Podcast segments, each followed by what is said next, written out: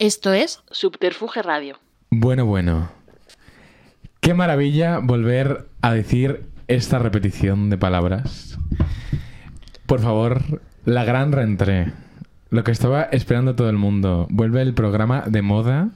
De moda, pues para mí, para Paumar y para todas nuestras amigas, pero bueno, suficiente moda, que es la tendencia si no somos nosotras. Hemos vuelto. Total ha vuelto. Mi amiga Paumar ahora mismo está en un juicio porque la han detenido pues por un homicidio imprudente, entonces no puede estar aquí esta tarde. Pero por favor, tengo el placer de estar con dos grandes técnicos de, de- de sonido, dos grandes personas y por debajo de dos grandes personas, porque eso es lo más importante siempre, dos grandes músicos. Jesús, Magda, Mona Desnuda, mi grupo favorito. ¿Cómo estáis? Muy buenas, ¿qué tal? ¿Qué pasa? ¿Qué tal?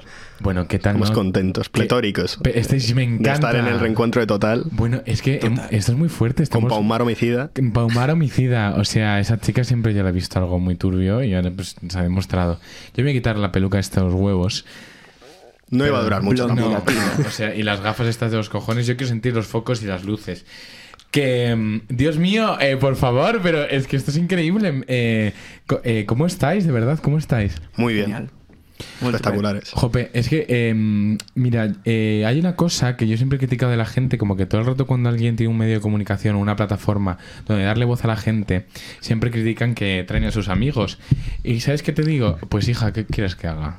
Pues si nuestras amigas son la gente más guay que hay en esta ciudad de los huevos, pues habrá que traerlas. Y en serio, vosotros fuisteis los primeros con los que tenemos deuda de venir al programa, una de las, de las bandas más guays del mundo, una de las bandas que vamos a hablar de esto, más rayadas con el sonido. Magda, ¿qué es esto que me han contado a mí?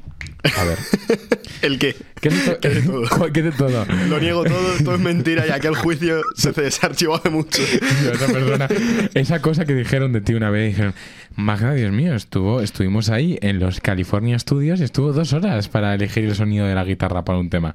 Por favor, esta obsesión, esta obsesión por lo que sale por ese ampli maravilloso de color de rosa, el ampli más icónico de toda España, eh, ¿de dónde viene? Cuéntame, eh, ¿hacia dónde va el sonido de Magda? El, el de dónde viene de... Yo creo que de la rayada, de, de siempre tener ese mmejor sonido y tal. Y hacia dónde va, pues probablemente hacia un sonido muchísimo peor.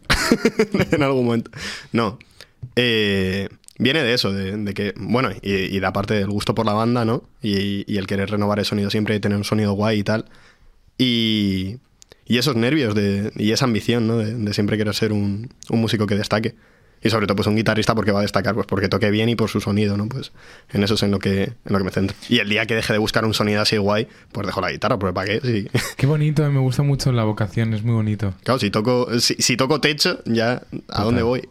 No, pero el techo no existe, vamos. por eso, pues por eso siempre estoy ahí, que no... Qué maravilla, por favor, qué, qué maravilla. Eh, Jesús, ¿qué opinión te merece Yo- esta búsqueda por el sonido inexplicable? Yo he de decir sobre, sobre Magda, y es una cosa que, que admiro mucho de él, que mm, muchos guitarristas se preocupan mucho más por, por la virtuosidad a la hora de tocar y demás.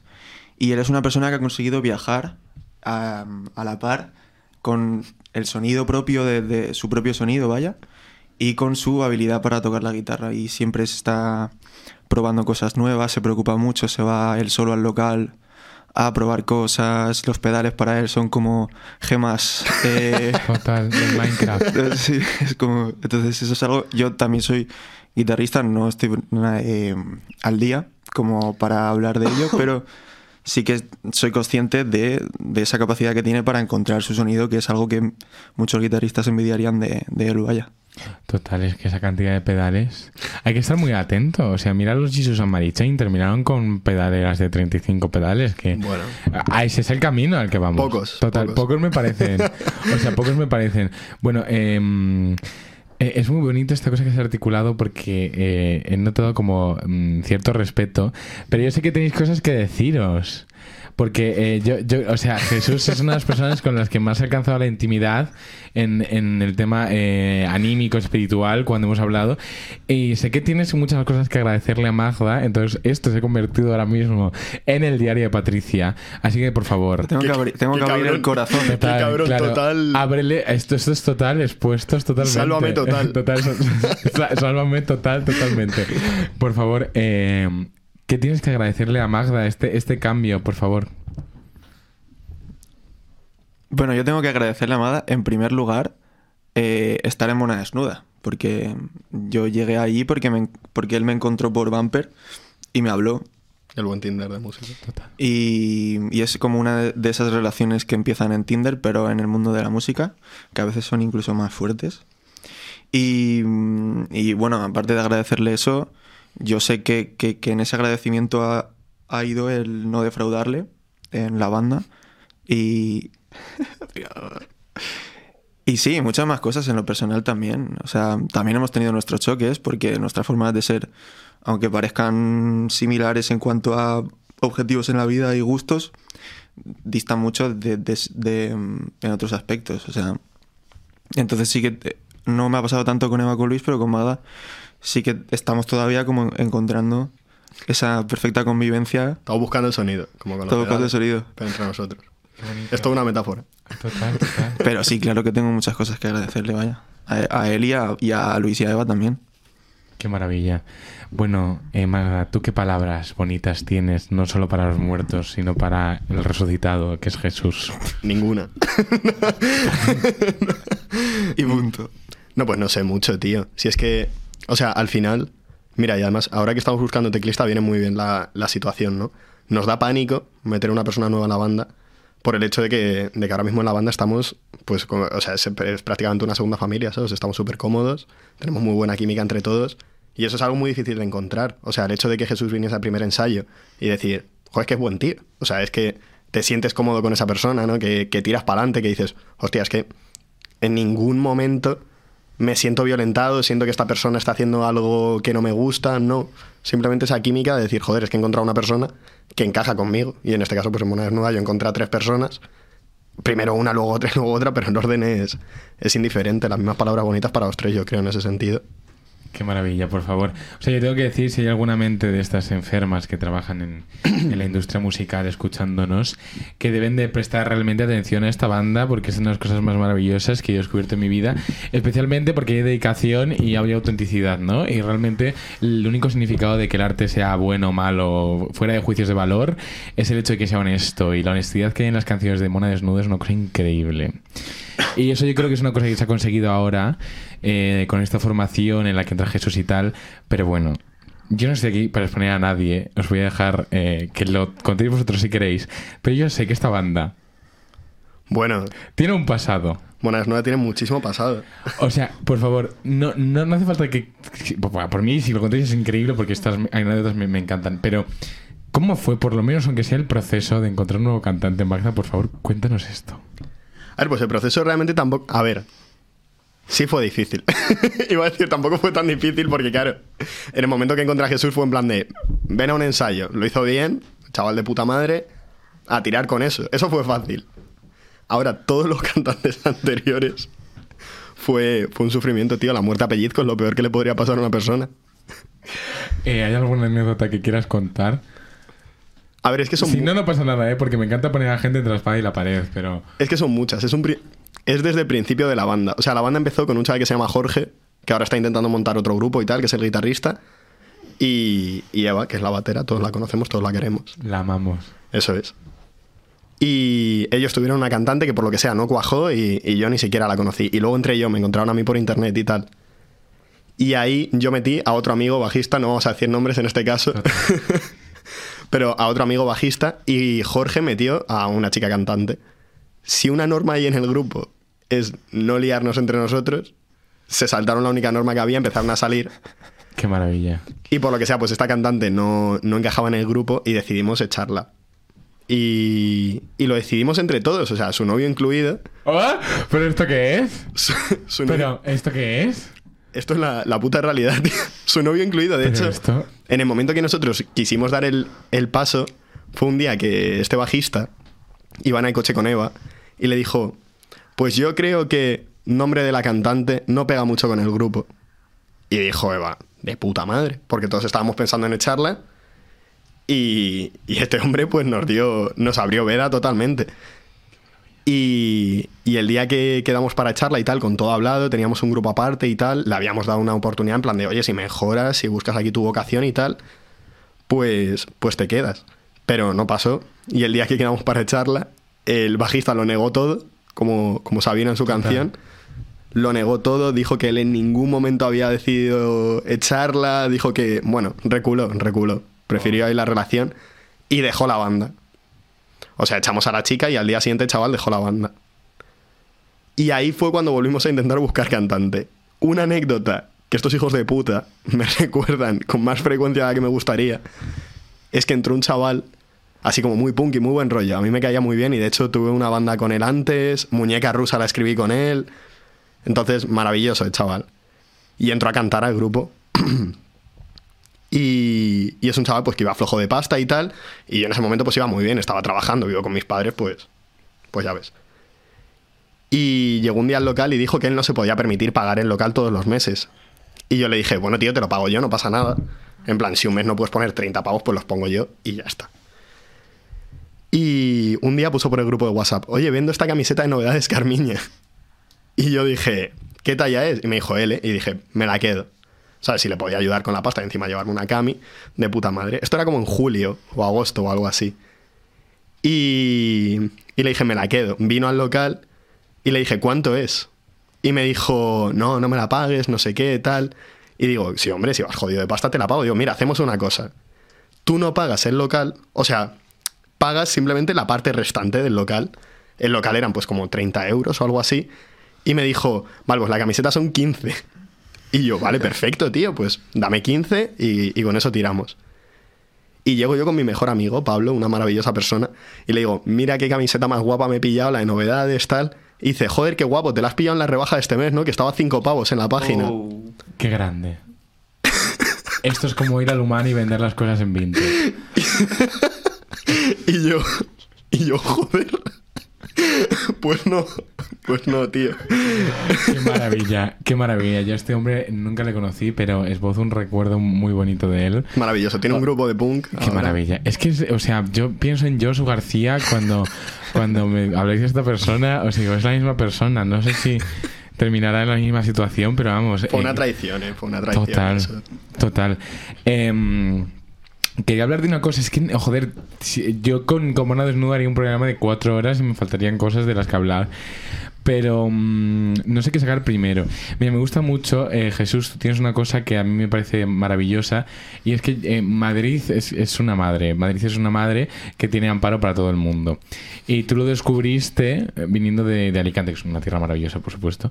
Pero eh, quiero que cuentes un poco esta experiencia, porque mm, el otro día, lo- el último total que grabamos fue con, Carmela de Coco Wine y ella tiene la misma situación, ¿no? De salir de un sitio donde no literalmente no hay infraestructura para tocar, no hay locales de ensayo y de repente este sitio donde, donde todo el mundo quiere tener un grupo y es una cosa maravillosa. Eh, ¿Cómo fue el sentimiento de, abrir las puertas del paraíso? Y luego es el infierno, pero mm, es increíble. Sí, bueno, lo, lo di- lo dijo Mada una vez como que venir, o sea, que lo había, lo había escuchado por ahí, que venir a Madrid era una declaración de intenciones en cuanto a, a querer dedicarse a la música. Eh, yo allí en Alicante ya tenía, tenía una banda que se llamaba Personal, que hice con mi mejor amigo del instituto, Jesús y demás. Jesús Y- y Jesús, ¿eh? Jesús y Total. María Jesús y Jesús. Sí, era, era el meme. A mí, a mí me llamaban Mestre en el grupo por- para diferenciarnos y tal. Y, y nada, eh, yo y estaba estudiando comunicación audiovisual, que todavía arrastro el TFG, que entrego en nada. Eso le digo siempre a... Cuando yo a mi madre, lo entrego en nada. Llevo tres años escuchando esa frase de tu boca, o sea... Jesús lleva Ay. muchísimo tiempo con el TFG. Total, total. Pero es que va a ser un trabajo de fin de grado, pero de fin de, de todo. De fin de vida, o sea... La, mo- la movida es que yo, eh, para venirme a Madrid, Su obra magna. hice, hice SIQ en cuarto de carrera en la Complutense. Y bueno, la movida del TFG es que no lo pude llevar en el intercambio y lo, lo tenía todavía en Elche, entonces pues lo alargué. Bueno, eso no tiene nada que ver con la música. Yo llegué a, Madrid mm, después de, pues en un, un poco una especie de, tragedia interior, ¿no? De, de- contrapeso. O sea, al final fue una decisión muy importante por la que dejé muchas cosas atrás eh, y que cuando llegué aquí pues tenía sentimientos encontrados con, con esa nostalgia y esa culpabilidad con esa nueva vida que tenía que enfrentar pues con toda la fuerza posible porque, porque iba a tener que ponerlo todo, pues estaba aquí solo. Ay, por favor. El diario Es, de Patricia. oh, es que está siendo literalmente el diario de Patricia. No quiero que suene tan trágico. Al final es una persona que se pira a Madrid a hacer música y deja atrás cosas, obviamente. Y, y bueno, pues en esa labor yo sí que es verdad que, que si algo he tenido siempre claro es que he sido muy resiliente a la hora de hacer música y ha sido en una de las pocas cosas que he logrado cierta constancia en mi vida en general. Y, y siempre la considero que lo he hecho siempre con, muy, con mucho amor y con muy buena intención. Y, y ha sido una necesidad para mí durante mucho tiempo eh, escribir letras, vaya, porque también, también escribo. Al final es, eh, lo relacioné siempre con la música por- porque siempre me ha gustado muchísimo escuchar música y siempre he creído tener un sentido crítico de pues de, de- de- de la música al haber escuchado mm, eso ha sido un mito que he, ido de- que he ido deshaciendo en mí pero yo siempre crecí escuchando música pues de raíz o sea música de los 50 los 60 y los 70 De la raíz. de la raíz no de la raíz la verdad es que no. Y, En paz descanse. y eso, que me habías preguntado algo así, ¿no? Como de cómo fue, ¿no? Venirse a Madrid. ¿Cómo fue venirse a Madrid? ¿Cuál es la sensación de encontrarte todo Fue, esto? fue mucho vértigo. O sea, el- mm, si te digo que, que fue la- lo mejor de mi vida, no te, te estaría mintiendo. O sea, fue, dio mucho vértigo. Y, y yo soy una persona muy nostálgica. Y al principio no fue el... O sea, yo tenía en la mira una- un aspecto muy... Que es, que es lo que está ocurriendo ahora. Muy positivo de lo, de lo que iba a ser es- eh, eso, ¿no? Ese- esa actuación. Pero en ese momento lo, lo pasé francamente mal. Sí, pero... Pero también partiendo una lanza por lo bonito. Total. Jesús, cuando llegó a Madrid, al mes ya se sabía todas las líneas de metro, eh, a la semana ya se estaba bajando al rastro. O sea, yo se lo decía al principio cuando él llegó, que, que hay como mucha gente, pues que, que efectivamente son de fuera, porque los que somos de Madrid, pues tampoco lo valoramos. Total. en exceso. Pero hay mucha gente de fuera que tiene Madrid como muy idealizado, dicen voy a irme a vivir a Madrid o voy a irme a estudiar a Madrid, porque aquí es donde renta estudiar, ¿no? O, simplemente para salir del pueblo, lo que sea. Y hay gente que es que no está hecha para Madrid. O sea, hay gente que tú la tiras a, a un piso lavapiés y aunque se lo regales te dicen, es que pierdo salud. Total. Sin embargo, Jesús, pues yo creo que se adaptó muy bien en, en ese sentido. O sea, que, que es una persona muy hecha para Madrid. Yo creo que en el pueblo se hubiese marchitado rápido. Totalmente, totalmente. Eh, yo creo una cosa que ayer lo reflexioné mucho hablando justo de esto y hay gente que no está hecha para Madrid, pero Madrid está hecha para todo el mundo. Hombre, por supuesto. Esto es súper importante. O sea, esta es una ciudad que lleva siendo el recreo de gente que no tenemos ningún tipo de pasado durante cuatro siglos. O sea, que esto es una ciudad de inmigrantes. La gente sin pueblo. Claro, es la gente sin pueblo. Ay, qué horror, pobrecitos, pobrecitos. Pero esto es un poco micrópolis. Yo Madrid lo siento como micrópolis. Tú vienes aquí a recrearte, es como jugar a los Sims. Entonces, bueno, a veces se te muere un Sim, lo encierras entre cuatro paredes, a veces se caga el hijo de puta y tal, y bueno, e interactúas. Viene bueno, la muerte. Viene la muerte. Ligas con la muerte. Es que es increíble, por favor. ¿Acaso Madrid no es ligar con la muerte? Madrid es... Nos tatuamos esa frase. Por favor, Madrid es ligar con la muerte. O sea, Peligrosa, peligrosa relación. es, es una, No lo digo en frase- broma. total, es una frase muy buena. Eh, cuando hagamos el, el- una especie de disco conjunto. El crossover. El crossover va a ser Madrid Es es ligar ligar con la con la muerte. muerte. Qué maravilla. Ahora quería preguntaros una cosa muy fuerte. Joder, es que me gustaría hablar de, de Luis y Eva, pero voy a, voy a primero preguntar otra cosa. Les ponemos a parir si quieres, ¿eh? No, sí, sí, por favor. O sea, que em, eh, como yo creo que, que- que, em, lo más importante del arte es no caer en este problema del artista de la soberbia de pensar que tiene que ser original, ¿no? O sea, yo creo que es tomarte demasiado en serio y pensar que uno tiene que ser original. Porque si te das cuenta, las grandes obras maestras son copias de otras. Hamlet es Electra, al fin y al cabo, Sí, ¿no? sí, sí. Eh, Berman decía que todas sus películas y toda su originalidad, eh, originalidad eran trozos de originalidades de otras personas. Entonces, eh, a mí hay una canción de Mona Desnuda que me recuerda... Ya lo va a decir, ya lo va a decir. Es que hay una canción que me recuerda muchísimo a una canción de, de esta casa. De esta casa, efectivamente. O sea, por favor, ¿acaso Mañaca no es muñeca rusa? Vale. O Esto es como- revés, ¿no? Ah, qué buena. No, total. No, no, no, pero quiero decir, a mí me gusta mucho más la muñeca rusa. Lo siento. Ojo, pero te van a echar de aquí, te van a...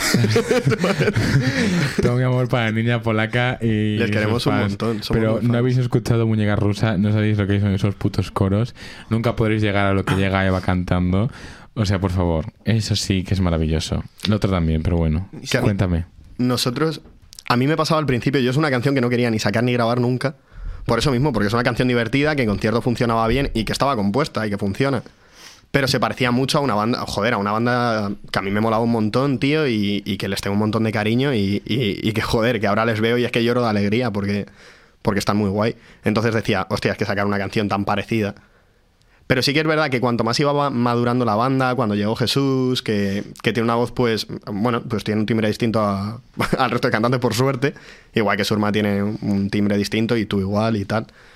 Y, y como que le dio su toque, y sí que es verdad que la canción es muy parecida.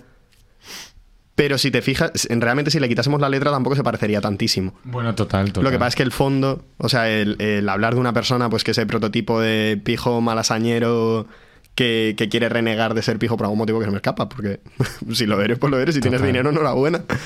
Pero, pero eso, el fondo es el mismo, pero yo creo que la canción en sí no, no es tan parecida, pero sí que nos lleva a, a pensar en eso.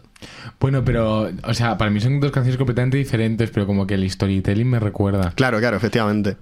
Pero, ay, es que no, no quiero hacer comparativas, es que me gusta más la vuestra al fin y al cabo. Bueno, no, pero es que es increíble, por favor, esos coros, qué maravilla. Yo no Hay- llego. yo No, no- hay días que va tampoco llega, pero si es que, es- Es que- están muy arriba, ¿eh? No, no se puede. O sea, Es no, una se- no se puede llegar, o sea, es increíble. Bueno, y ahora tenemos que dedicarle. Un momento, ¿qué hora es? Porque estamos aquí rayos con el tiempo. Vale, vamos bien. Eh, dedicarle unas palabras a dos de mis personas favoritas del mundo. Ese bajista que viene de la escuela del Bueno. jazz. Ah, pero que esto se termina. Esto, no, esto se termina ya el 12 de febrero.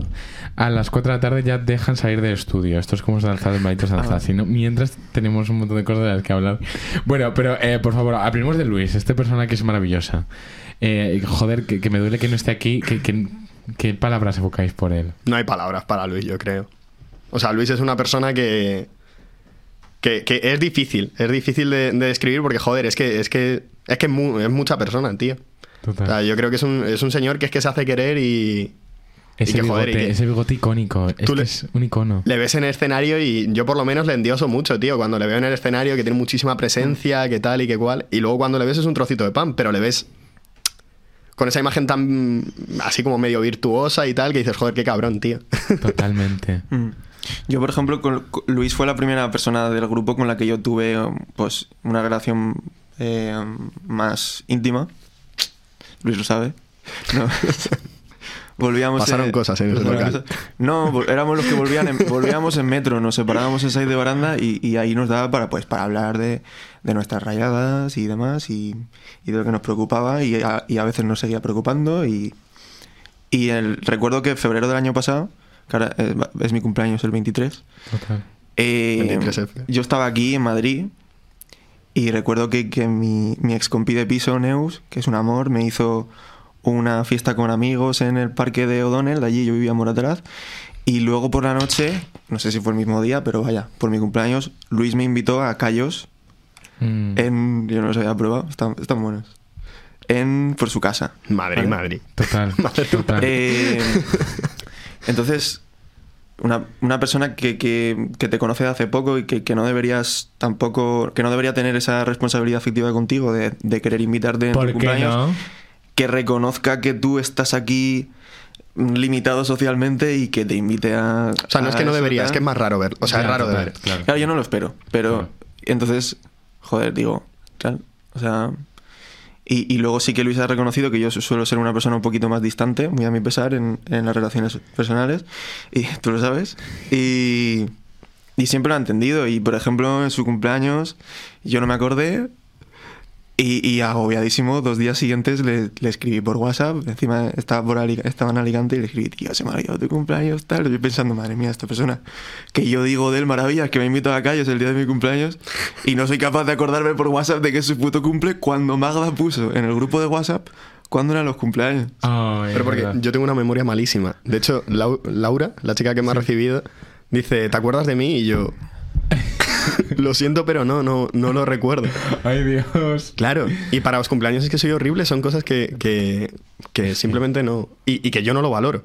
O sea, a mí tú me felicitas a las 12 del día de mi cumpleaños y, y doy las gracias porque las tengo que dar, pero, pero tampoco digo, joder, que me da ilusión Total. que esta persona haya dedicado este primer segundo de su día Gracias. a mandarme un mensaje, ¿sabes? Yo, yo ese tipo de cosas no tal. Pero sé que la gente sí, entonces lo apunté ahí, ahí está, yo lo voy mirando periódicamente y digo, se acerca. Qué maravilla, por favor. Y ahora hablemos de Eva, esta persona, yo es que Eva la quiero muchísimo, me lo paso muy bien con ella.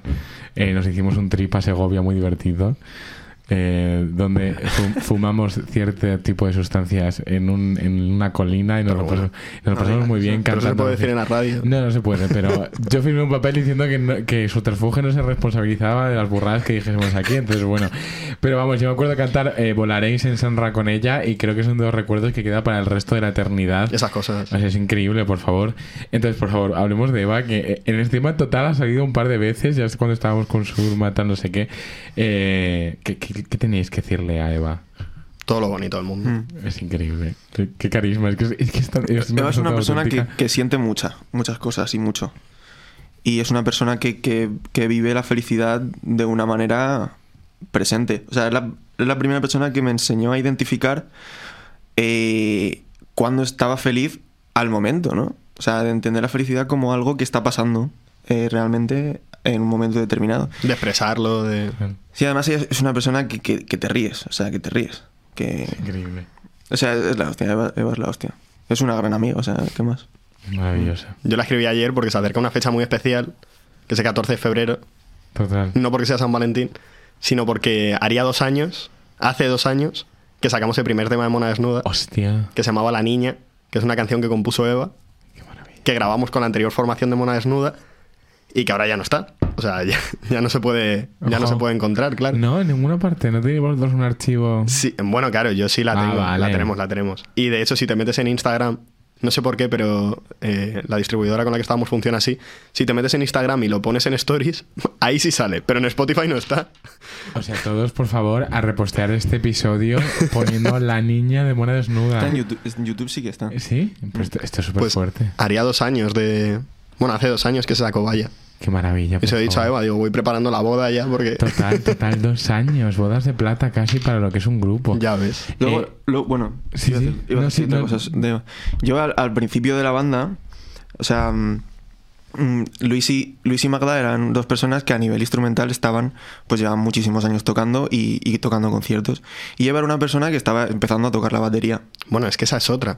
Dilo, dilo feo, dilo como es. O sea- Eva tocaba como la mierda cuando empezó Mona Desnuda. Joder. Pero porque en el primer ensayo que yo fui, era el, el tercer ensayo en el que Eva cogía unas baquetas, tío. Sí, yo sé, yo sé que nunca... Tía, pero sí, es la mejor batería de España ahora. Joder, Ahora, ahora es la mejor batería de España. Yo, yo sí, sí que me, me he guardado muchas veces el, el- comentar eso porque yo veía que, que, Eva ensayaba como una cabrona. O sea, que, que estaba a las 8 de la mañana en el local porque sabía perfectamente que tenía que ponerse las pilas para, para, llegar, a, para llegar musicalmente a donde quería estar ella. O sea, no comparándose con nadie tampoco. Pero sí que es verdad que al principio yo recuerdo pues tener la, la mosquita detrás de la oreja de, de- de, Dios mío, la caña que se, que se tiene que meter Eva.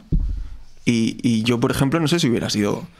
Yo, yo era batería allí en Alicante también y, y sé que, cómo es ensayar la batería y sé que es algo muy progresivo y que, y que tienes que reconocer ya no solo musicalmente muchos aprendizajes, sino interiorizar pues, la coordinación y eso lleva tiempo.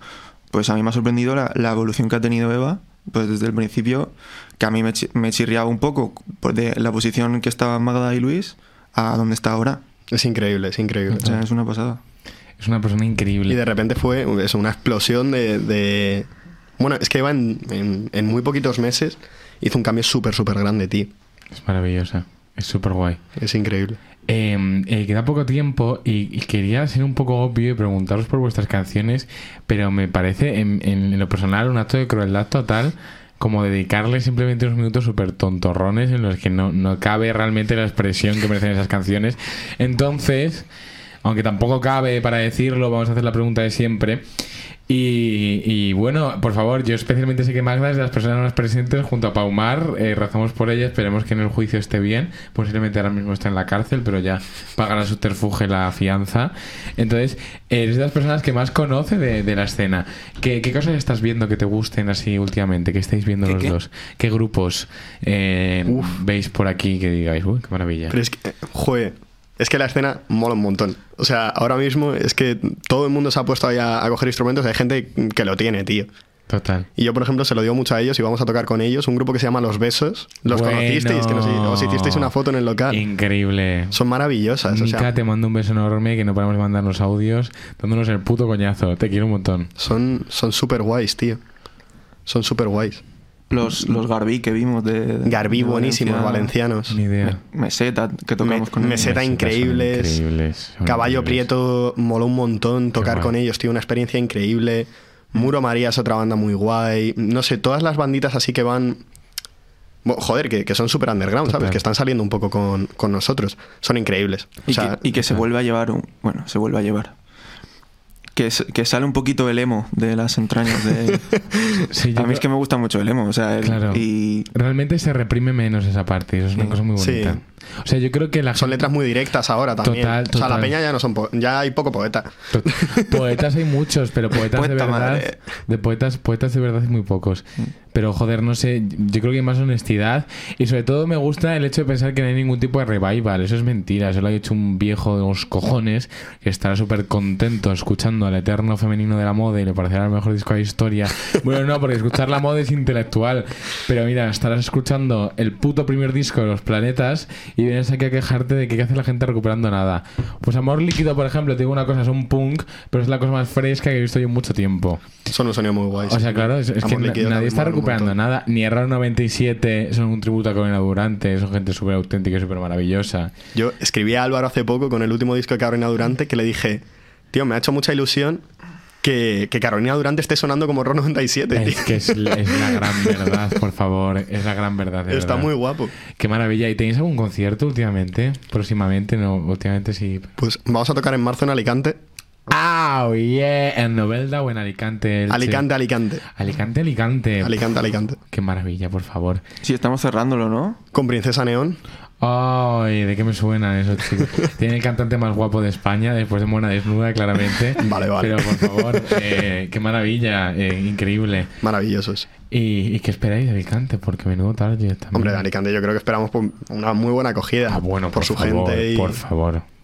Y por la gente de allí, que, que es un sitio maravilloso. Si es que Alicante también es foco de reproducción de, de artistas, si es que ahora mismo la escena está súper presente. Total, total. Todo el mundo es de Alicante, pero no quieren decirlo. Entonces inventan como que son de, yo qué sé, de Móstoles. Pero es que todo el mundo, todo el mundo es de allí, macho. Total, total. Y la gente que está. Bueno, dicen, es que en Madrid hay mazo de escena. Barcelona, la gente intuye que en Barcelona hay mazo de escena también. Mm. Pero, y en Barcelona sí. hay, hay muchos grupos maravillosos. Para rayos. Los queremos un Ya, montón. total, molan, son, mucho. son la hostia. Eh, Love of Lesbian, pues también son muy buenos. Pero no hay puente, tío. O sea, no hay ningún tipo de puente. Yo siento que la, entre la conexión de Barcelona y Madrid, no- o sea, es como si me hablas de conexión de Estocolmo. Efectivamente. O sea, te juro que es que no conozco a nadie de allí. O sea, podemos conocer hasta de Palencia, de Zamora, de Valencia, pero de Barcelona. Por favor, salid de ese sitio, que es igual todo. Barcelona están los periodistas, ¿no? Sí, los Madrid. monstruos y la gente que viste de negro. Allí los pijos visten de negro, que a mí es una cosa que me da mucho miedo. Por aquí Son por lo- vampiros. Claro, son vampiros. Aquí los pijos por lo menos pues son como ostentosos. Allí visten de negro. Es una cosa muy tenebrosa que me gustaba reseñar. Pero no, que, es que yo creo que estás de acuerdo con esto, pero es que no hay puente. En Barcelona, ya te digo, yo creo que se intuye, se da por hecho que ahí hay escena. Seguro. pero- es la pero es- hostia. Barcelona. Hay, hay pero qué bandas- escena hay. Yo hay no te bandas sabría guays, decir. hay, bandas, hay bandas guays en Barcelona. A verlas, o sea, no sé si en que Barcelona hay. ciudad.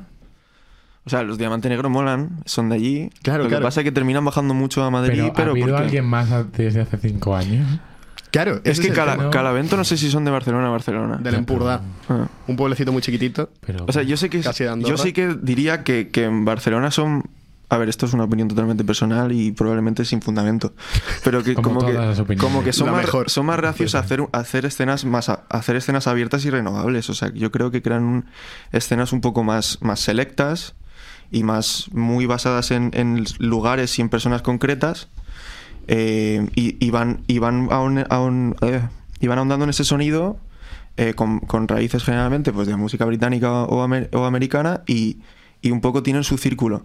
Yo creo que va por rachas. Sí. Que, Entonces- que en algún momento saldrá una ola super indie de allí y, y lo Entonces mola- Pero ahora mola- toca Alicante, tío. Mola mucho ver, mola mucho ver a, mu- a mujeres que son de ahí también o, Mujeres la hostia. o. Nueva Vulcano, que creo que también son de ahí y, y son bandas que suenan muy bien y que, y que se ve que, que tienen mu- mucho bagaje de, de indie americano y tal y de sonido, eh, pues eso, de, de, del emo, del, del, del Midwest emo y ese tipo de sonidos que son más rebuscados.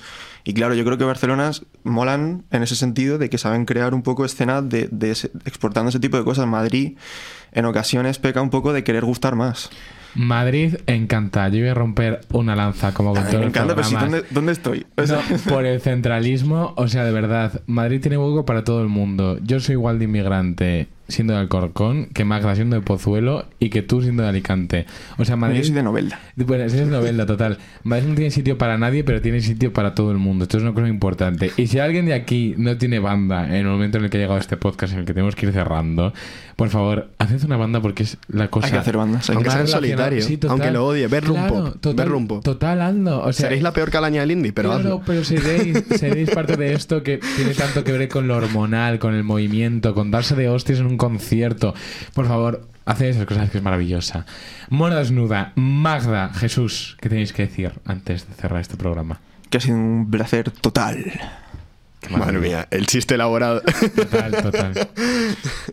yo, yo que estoy muy contento, joder. Que a ver si esto se hace viral y, y nos hacemos famosos. Por Hagamos un. TikTok. Total. Hay que decir que acabáis de lanzar un EP hace nada, como generar... Marco volumen 1. Marco Volumen. Ay, claro, y su última canción era cómo generar serotonina desde el desazón, no Oh, como yeah. dijo Paula Quintana en Radio 3. Joder, es, Desde que lo- es muy difícil. Desde el salazón. Desde el salazón. No, pero. Cómo eh, cocinar un pollo cilindrón. Pero en serio, que, no he querido hablar de sus canciones porque creo que, es una cosa para hablar tan quietamente que me parecía un acto de sinvergonzonería absoluto y muy poco honesto. Mona desnuda. Magda, Jesús, gracias por haber reorganizado esta reentré de total de este año con tres doses. Nunca nos moriremos en un año con tan coincidente en números, lo sabéis, ¿no? Hasta que nos moramos no va a haber un año. Eso no lo estoy pillando, ¿por qué? Porque hay Porque tres no va a doce- haber. doses. Claro. Hasta, Ya hasta- el siguiente sería 3033 sí. Hostia. o O 4044. 2222. 2222. No, 2220. Claro, total, es verdad, también. Y no llegaremos a ver algo perfecto como, un, como algo tan capicúa. Ah, y Qué 2000, heavy. 2202 Claro. también sería. Qué heavy, qué heavy. Entonces es, es un año muy bonito, que van a pasar cosas muy bonitas. No nos podía echar el tarot porque lo perdimos la última vez, que era un icono de No aquí. pasa nada, no pasa está nada. por ahí, alguien nos lo habrá robado. Os vamos a hablar de hostias. A ver, que muchísimas gracias. Eh, escuchad Mona Desnuda y a todos estos grupos maravillosos. Llamamiento a todos los festivales. Por favor, y a todos los sellos y a todos los frikis que estáis en esta ciudad sin Eso, los sueño y en el resto. Nos vemos en los conciertos. Muchas gracias. Gracias. Qué maravilloso.